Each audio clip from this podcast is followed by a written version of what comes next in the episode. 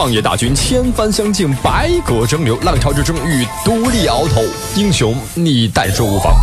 今天来到直播间，您的融资需求以及释放的股权是多少呢？一千万，希望获得三百万的融资，出让百分之六的股份。是想一千四百万。我们今天看看您的这盘菜值多少钱？江山如此多娇，引无数英雄竞折腰。我是有投资意向。价格相对来说可能可以阶段就觉得它这个项目的模式。UP 创投电台为你搭建电波路演，三百家 VC 战略合作，上千项目报名参加，已达成上亿交易额。英雄不问出处，而你还在等什么？You can can can you up。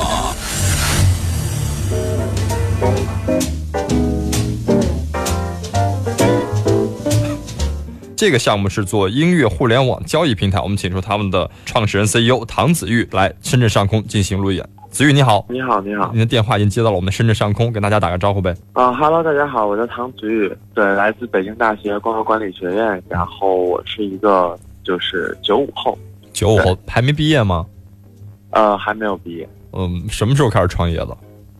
呃，从大大二开始吧。就这件事情传的话，是从大二开始。对，嗯，呃，你是一个理科生吧？呃，怎么说呢？呃，我读的这个学院它是文理双修的。对，然后做了一个这个艺术人生的事儿，艺术人生的事儿是吧？是的，是的，是是从小爱好音乐吗？对，这个是从小爱好音乐。起初的话，我父母呃是不知道的啊。对，因为因为他们还是希望我以学业为重，所以我呢也没有依靠他们。呃，然后到后面的话，就是越做越大之后呢，他们就莫名其妙知道了。嗯。知道了之后呢，就觉得呃，怎么说呢，让我自己控制好时间就可以。嗯。对。时间好平衡吗？呃，不好平衡。嗯。因为因为说实话，学就是学校给我的学业压力挺重的，嗯，然后平时上班的话，我都是需要就是说在保证课的情况下，然后可能要加班到半夜，然后第二天早上又要嗯。很早起去上课那样，然后尽量让工作时间跟学校时间错开，嗯，对，我们俩是共同经历的，我大学也是大三创业一样的。啊啊，对对对对。对对，所以我特别能理解你的。这个时间的安排很难，真的很难。呃，学校这块儿支持大学生创业吗？现在，说实话，这件事情其实我一直在想办法。因为其实我在一开始出来创业的时候，我是很少见的那种完全不依托学校任何资源。因为学校好，应该会有基金之类的或场地之类的支持。是的，应该会有，但是我们那个时候没有。就在我开始时候没有。最近的话，我呃，因为学校也渐渐的，就是了解到我做事情之后呢，也经常会找我过去。然后去讨论一些就是未来的一些事情，像他们现在正在，呃，也是就是就是闵红俞敏洪老师，呃，和几个北大校友正在想办法在学校里面做一个创业孵化器这一块，对我也在一直在看，对，是，现在反正氛围越来越好了吧？嗯，我因为我是从一四年那会儿开始去想的嘛，一四年那会儿其实，呃，像中央创业大街也没有说那么火，嗯，啊，对对对，是，那个你是自己玩乐队吗？还是？呃，之前是，但我我基本上是一个，我是一个属于 solo 的，就是我我是主唱，然后我呢就是自己是歌手，嗯，所以一般的都是个人去玩，然后偶尔呢会比如说几个小伙伴会叫我过去帮他们去玩一玩。是我看你资料当中写到这个周杰伦非常的赏识你哈，这是一个什么样的一个关系？呃，这个其实源于是我的我我在我在呃人生中遇到的一个我觉得比较重要的一个老师，就是呃刘坚健老师。呃，他呢是这个之前是红乐队的贝斯手，嗯，然后在台湾那边发展，嗯，然后像他们乐队也都是一些很知名的人士啊。这个他们两代主唱，第一代是这个呃庾澄庆，第二代是齐秦，嗯，对，都是呃业界比较知名的一些人。然后我跟他的相识是在就是一五年的呃三月份，再往前一点，二呃一二月份吧，可能那个时候正好是我就是。有幸参加，所以就被选国家选上参加这个国家这个呃文化部的创业人才扶持计划，然后在那个全国的很多个作品当中，然后选出了二十个，然后我们是其中的一个。嗯，然后在展演的时候呢，他就坐在台下，啊，然后展演完了之后呢，就就算虽然我们获了奖了，但是他还是私下主动联系我说，希望能够就是说呃让我在音乐这条路上往下走，嗯，他想帮我，嗯。然后呢，我就跟他结识了之后呢，就经常跟他碰面，然后他会跟我说一些，就是说关于音乐人的一些你需要去想的一些事情。嗯，不光是说音乐理论或者怎么做音乐，更多是你要保持什么样的一个心态，对我启发非常非常大。是对，所以然后他希望你做歌手，然后你现在又做了创业，这个事儿是不是跟你导师的事儿思想所有违背呢？是这样的，他呢就是在今年的三月份的时候去世了。嗯，这个非常突然。然后在之前，因为就是像周杰伦、王力宏什么的，其实他都有联系过，然后都是也算是有有，就是那帮人他们就是也算被他带过一段时间吧。像五月天啊什么的，也都是他们当时在滚石的时候带的。然后呢，我就就是得到了周杰伦的这个间接的这个叫做怎么说鼓励吧，也是他帮我联系，就是说，如果你作为一个音乐人，你应该去想些什么事情。但是时间也不长啊，也就是几分钟那样。然后，呃，我其实心里边感触挺多的，但是，呃，直到他去世以后呢，这件事情让我就是思考了很很久很久。我觉得就是，呃，这个世界上其实不缺少像我这样的，就是也不能说有才华吧，就是至少对音乐有梦想的人。但是，呃，整个大环境其实无法让我们就是说很好的往前走。比如说，我是一个大学生，呃，我是一个可能跟音乐不相关的这么就是一条路走出来的人。那如果我一直怀着音乐的梦想，这个社会会不会给我一个机会，可以让我去好好的去发展？那我认为，就是目前来看的话，就是还是稍微有些薄弱。嗯，就是这个这个机会机遇还不是很强，不太乐观。所以我觉得，嗯，对对对，所以我觉得这个我们需要从这个公司的角度去为大家去，就是我其实做这个公司的目的也是这样，就是可以为音乐产业去把这些有梦想的人他们的梦想去实现。嗯，对。通过一个比较正确的方式，那样子。我想有一个问题哈，这个问题就是讲到这儿这块儿了，就是你自己都没有把自己梦想通过这个你想做的事情实现，然后你又想搭平台帮他们实现，你靠什么理由去说服大家跟你去合作？呃，是这样的，这个我呢自己如果想去实现自己的梦想的话，说实话，我可以实现。嗯，对，就是你像《中国好声音》《中国好歌曲》，包括今年的。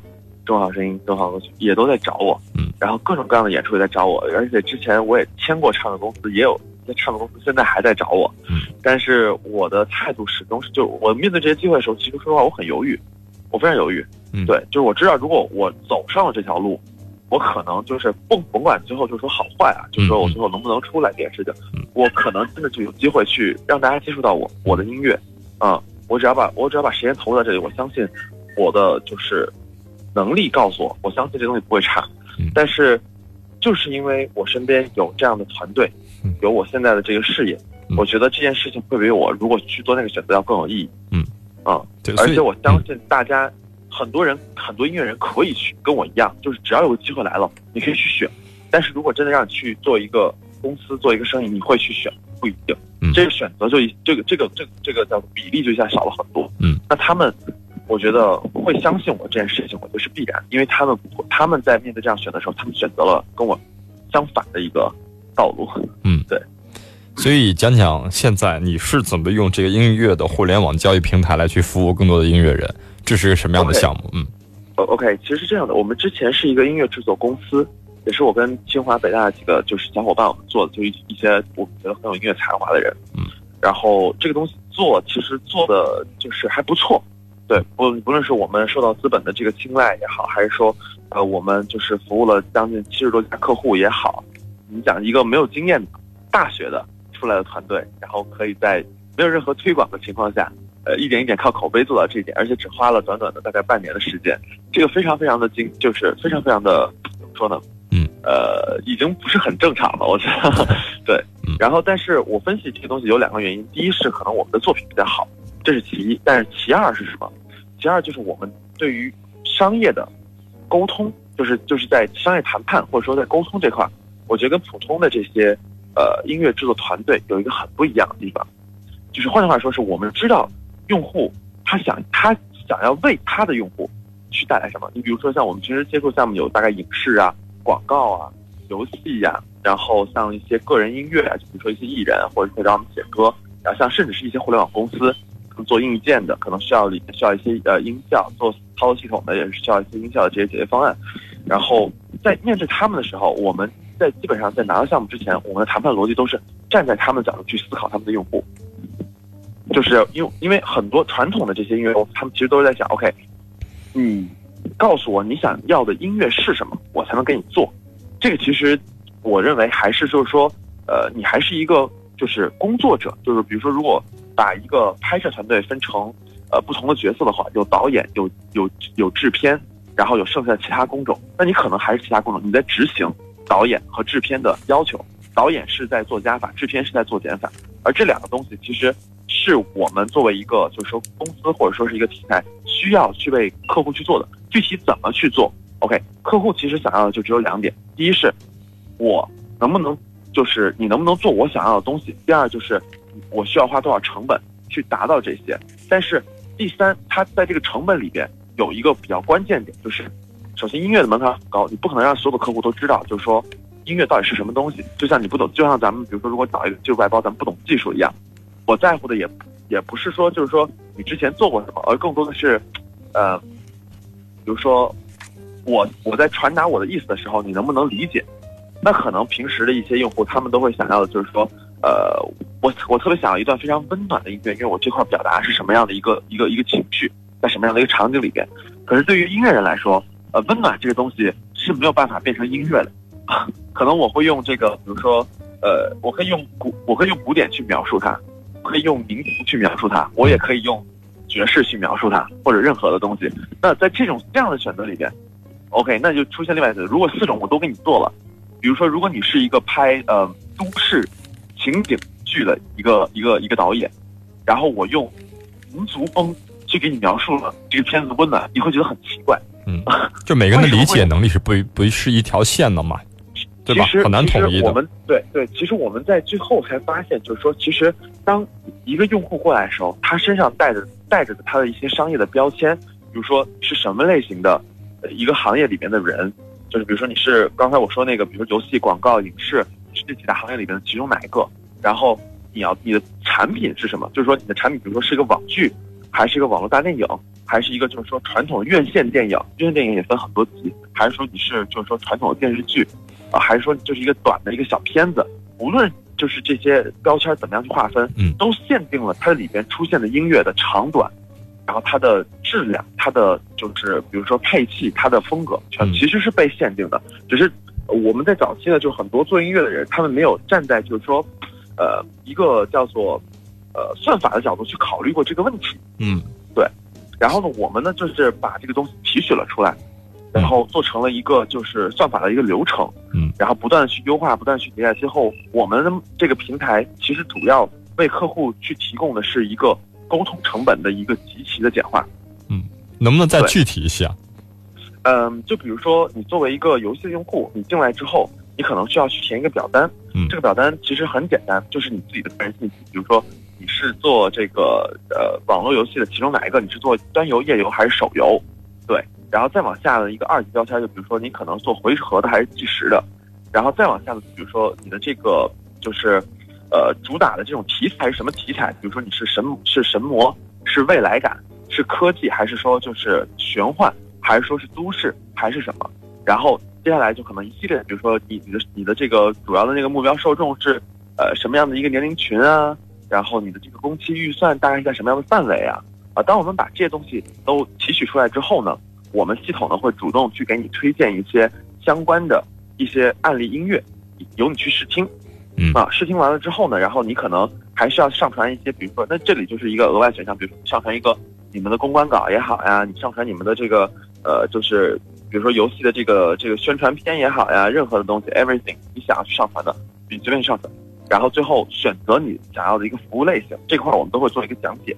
呃，这些东西其实全都是这个，就是系统去完成的。嗯，拿到这个东西之后呢，OK，我们认为就是说，我们把这些所有东西，你的从你的就是比如说文字、你的数据、你的所有的这些，比如说呃刚才你填过的这些信息，包括你最后选择的音频类型、你选择的服务，呃，拿过来之后呢，我们就可以在我们的后台去分配出来，就是说 OK，那我们一共做音乐的有八个不同的工种，有录音、有混音、有编曲、有作曲、有这些乱七八糟的人。我们怎么样去进行一个排列组合？嗯，然后生成一套方案 A、B、C 供你去选择。嗯，用以不同的区间和不同报价，还有不同的这个，就是比如说，呃，叫做时间范围。最后呢，你们甚至两方都不用见面，就可以把这件事情完成。而且它的这个目前来看，它的这个就是匹配的这个成功率或者说优化这个时间，呃，基本上是在三到四倍甚至五倍以上。你是在解决传统的这个音效声音的配音或制作过程当中一些沟通的成本？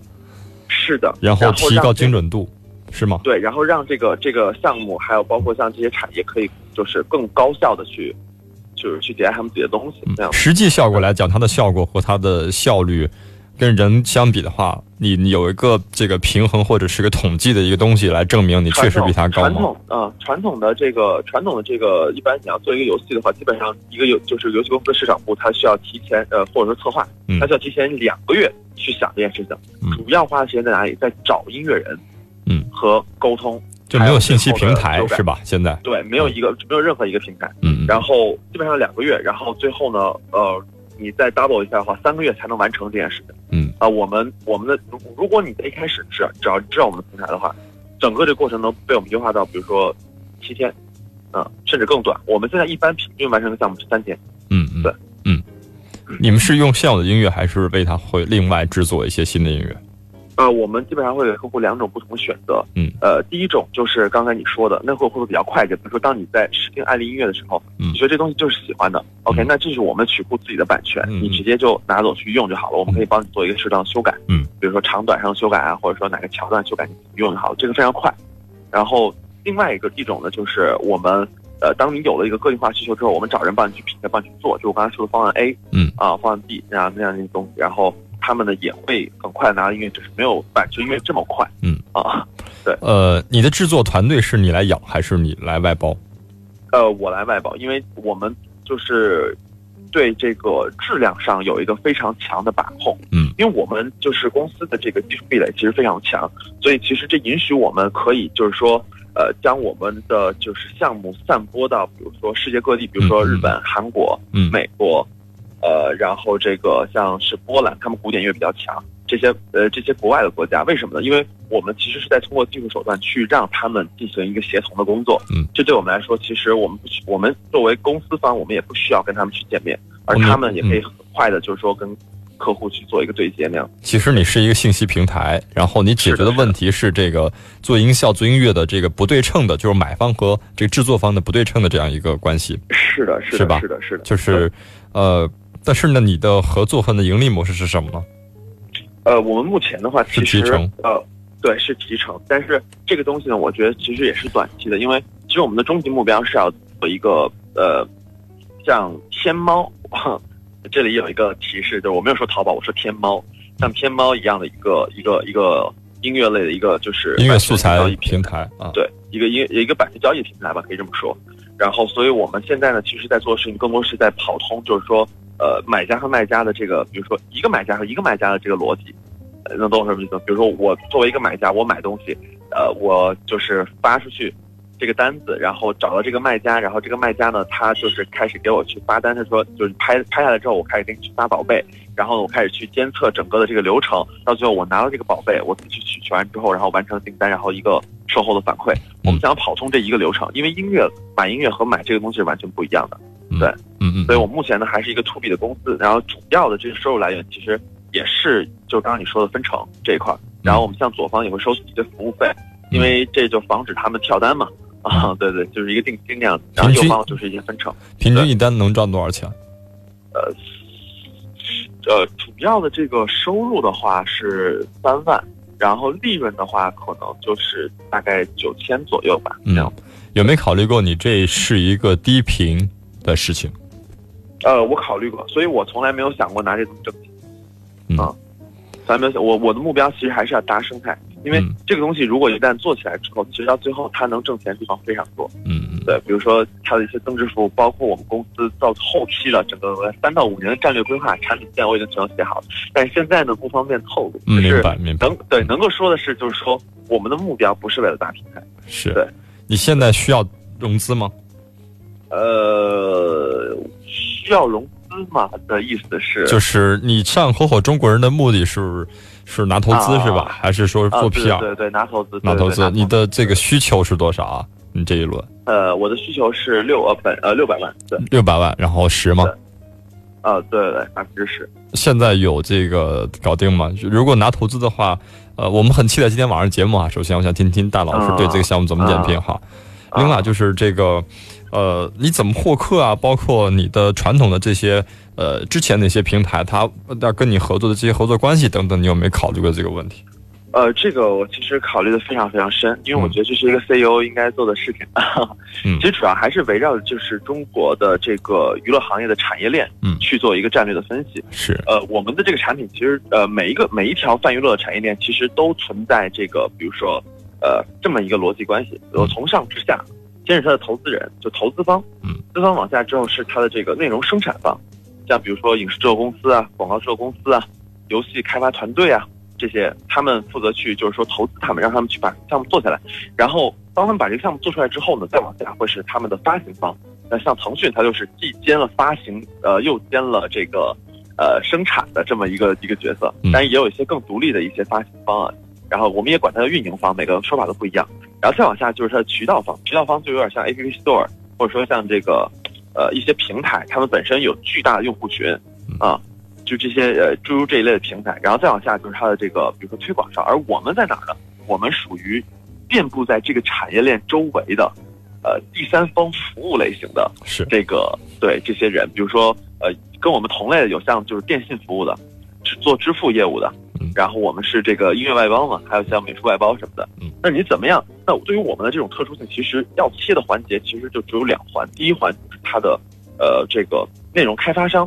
啊，这个肯定是因为你项目做出来之后，你肯定不会再去想要去做音乐了，对不对？对。然后呢，再往上呢，就是他投资方。然后呢，我们其实想了一个比较损的招，就主要还是围绕他投资方去切。啊，对。投资指定用你这个平台做音乐，对吧？让让他顺着他们的这个关系，然后去往下去找。然后我们做了一个这个客户的这个锁定。然后现在来看的话，这个这批目标应该是能被我们砍下来百分之九十，就大家就心里边都非常稳。嗯嗯，对。呃，他们之前这个合作的方式会不会都是存在的一定关系性的这种合作方式，甚至带一点点我们这个可以透露，就是有有些灰色的一些关系的方式。呃，是。对你，你如何打破这个关系，建立一个新的商业这个互联网模式是很困难。所以你看，我我一开始的时候我没有跟你说，你跟跟我说怎么去做客的时候，我没有说啊，我们就那个那些内容制作方，我们用什么大数据，然后把他们全都给聚到一块儿，然后我们一个一个去去去上门去找他们，这个其实就不太合理。虽然你可以做大数据，但是，呃，这个就是，就算现在我们用这种策略，我们也会去做哈。我们把它分成好好几层网络，然后对于一级网络呢，其实这个比较黑啊，就是根据我们的这个就是投融资的关系，我们身边比较近关系的，去拉了一个网，对，然后往下去渗透。那这样子的话，其实我们还是在按照这个市场的规则在往前走啊。当然，就是到这一步，我还没有说想要去颠覆，因为你你肯定是要等等你谈不上规模，现在谈不上这个。对对，当你的规模或者说你的这个这个影响力达到一定程度的时候，你才能有机会去改变这些东西。那我们一开始的时候，我们还是按照这个社会规则往前走，只是我们换一种模式去走。嗯，对。然后再往下，就是一级网络弄完之后，呃，大概也就是七百家、一千家；二级网络大概是六千家到一万家；然后三级网络就是刚刚我跟你说的，这个世界上所有的这些开内容开发商啊，嗯，这些乱七八糟的，甚至是我们我们，而且我们分这个网络其实不是分不是分中国，而是分海内外，因为国外其实也没有我们这样的平台。对，所以像其他国家，我们也会关注。慢慢的，像就是我们之前说的那些，呃，我们的就供应链这块的一些，呃，所所在的一些国家，我们也希望慢慢可以去影响他们，啊，所以也会反过来倒逼，把他们倒逼成渠道那样。嗯，对，嗯嗯，就这些我们都在去看。然后，但是目前来看的话，就是，呃，就是你就是大家爱玩关系，我们也玩关系嘛，顺着关系走，这些项目反正我们都能拿到。是，对对对，因为关系的圈子不同，关系的网织的的这个大小也不同，所以如何在互联网当中又能玩好关系，我相信我很期待那个项目。我的建议就是你大胆去玩去吧。然后大胆去去去创造这个新的这个信息平台啊，包括你突破现在稀有的这种禁锢，我觉得是可以去做。心是正了就行，你别到最后就是玩关系玩的到最后你自己也开始玩关系，然后什么都不顾，产品也不顾，那这就不太对。